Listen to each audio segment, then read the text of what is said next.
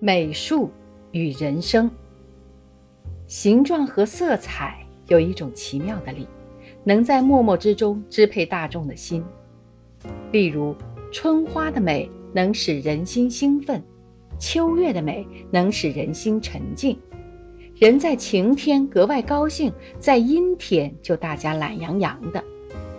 山乡的居民大多忠厚，水乡的民居大多活泼。也是因为常见山或水，其心暗中受其力的支配，便养成了特殊的性情。用人工巧妙地配合形状、色彩的叫做美术，配合在平面上的是绘画，配合在立体上的是雕塑，配合在实用上的是建筑。因为是用人工巧妙的配合的，故其支配人心的力更大。这叫做。美术的亲和力，例如许多人共看画图，所看的倘是墨绘的山水图，诸人心中共起壮美之感；倘是金碧的花蝶图，诸人心中共起优美之感。故厅堂上挂山水图，满堂的人预感庄敬；房室中挂花鸟图，一室的人倍觉和乐。优良的电影开映时，满院的客座确然无声，但闻机器转动的徽音，因为数千百观众的心都被这些硬化的亲和力所统御了。雕塑是立体的，故其亲和力更大。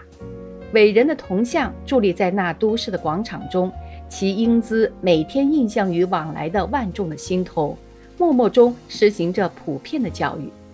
又如。入大寺院，仰望金身的大佛像，其人虽非宗教信徒，一时也会肃然起敬，缓步低声。埃及的专制帝王建造七十尺高的人面狮身大石雕，名之曰斯芬克斯。埃及人民的绝对服从的精神，半是这大石雕的暗示力所养成的。